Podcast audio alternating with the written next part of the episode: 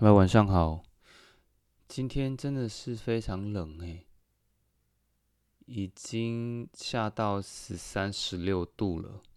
有没有觉得早上出门的时候，哦，不要说出门，早上起床的时候就真的很痛苦。想说，如果这时候还可以 work from home 多好啊！啊，是不是？希望可以一直到 work from home 到明年的春天这样。好，但是恭喜你还是度过了今天了。现在应该准备要休息了吧？我觉得天气冷啊，就是会让人特别想要吃一些食补的东西。我上个礼拜去逛，不过因为我自己本身就很爱啦，就很爱食补。嗯，我上礼拜跟一个。开咖啡厅的朋友去逛，嗯，逛那个南港的咖啡展。那个展其实有，还有包括有酒酒展跟茶展。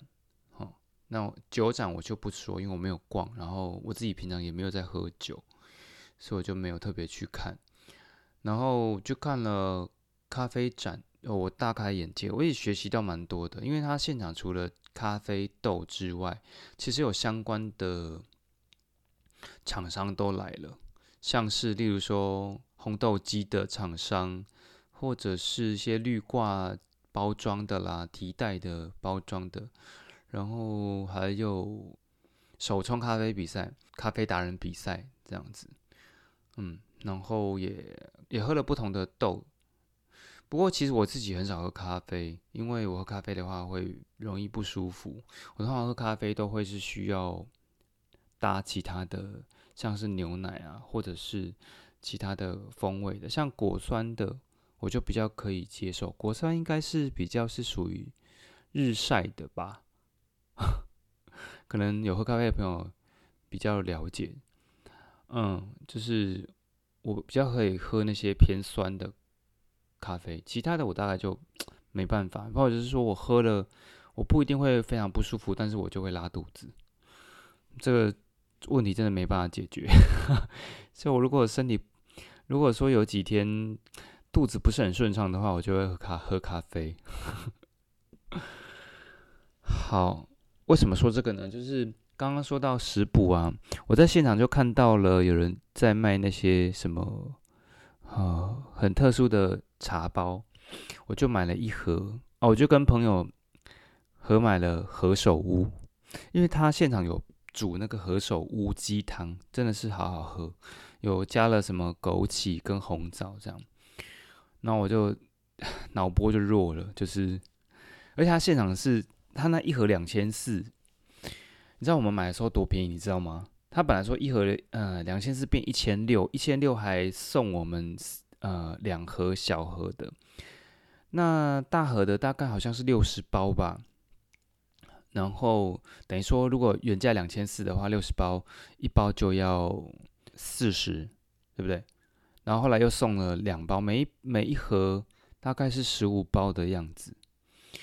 好，然后我们就是在那边犹豫很久，应该是说我当下。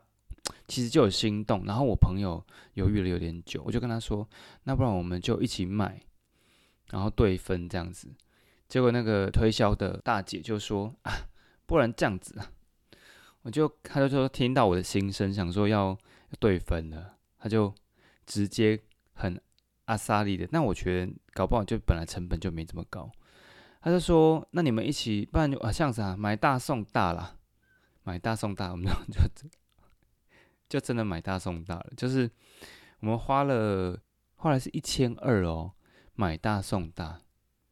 看我们一个人花六百块，就买到了一盒六十包装的何首乌茶包啊！真心觉得好开心。对，就想说，哎，接下来天气冷了，我就开始想说家里可以煮一些何首乌鸡汤，而且我家我自己本身就有在买红枣跟枸杞这类的东西。嗯，对，好，这是题外话。我觉得，但是我觉得其实天气冷了，买一些这种呃茶包啊，或者是红枣枸杞来泡，其实也不错，暖身暖心啊，对不对？好，那今天呢，我们要来接续昨天的有关于学习怎么样宽容自己。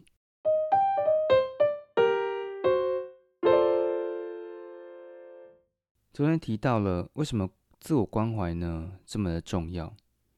好，它会带来给给我们什么样的好处？首先，自我关怀能够增强我们的情绪修复力。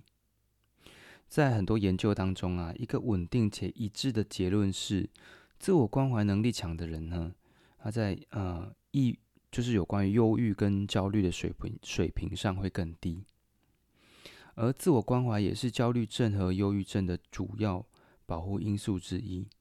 这是因为这种能力能帮我们更好的面对困境，处理消极情绪，使他们持续的时间更短，对我们影响更浅。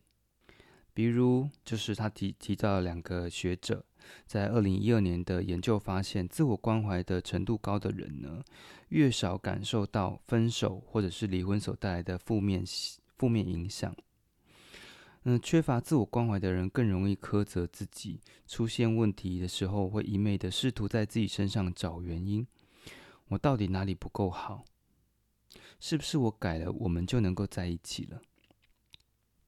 因此，缺乏自我关怀的人通常也更难以从上一段的感情当中释怀。他们无法释怀，更多的是无法原谅自己。嗯，我觉得这个蛮有意思的。也许可以想想看，你自己的情感经验当中有没有经历过这样的阶段？因为我自己就蛮深切的是有走过这么一段很痛苦的经验，就是一不断的自我的救责。但是后来发现，越是这样做，你越难从这个悲伤中走出来。同时呢，嗯，会花更多的时间去做自我的复原。好，继续。值得注意的是，自我关怀不是帮你去压抑负面的情绪，因为对痛苦的抗拒呢，只会使煎熬更加剧。啊，煎熬就等于痛苦乘以抗拒。那恰恰相反的，自我关怀鼓励面对伤痛，体验所有的情绪，并接受他们都是有必要的。其次，自我关怀呢，也跟提升、促进自我成长的这个动机息息相关。许多人学不会关怀自己的最大原因是，就是认为这会让自己懈怠，然后导致呢一事无成。就如同我们从小就耳濡目染的“不打不成器”这样的话一样。我们倾向于相信，只有尽可能的严格要求自己，才能做成自己想做的事，成为自己想成为的人。但实际上，自我批评作为动机时，它的效果是浅而短暂的。此外，由自我苛责产生的焦虑会大大的破坏行为表现，适得其反。相反的，自我关怀才是最有效的内在动机。这是因为。自我关怀包含了深层的、长期的对自己健康和快乐的渴望。如果你关怀自己，你就会做任何能够让你学习和成长的事情。这是今天晚上的陪你好好睡，在睡前好好的关爱你自己。完了。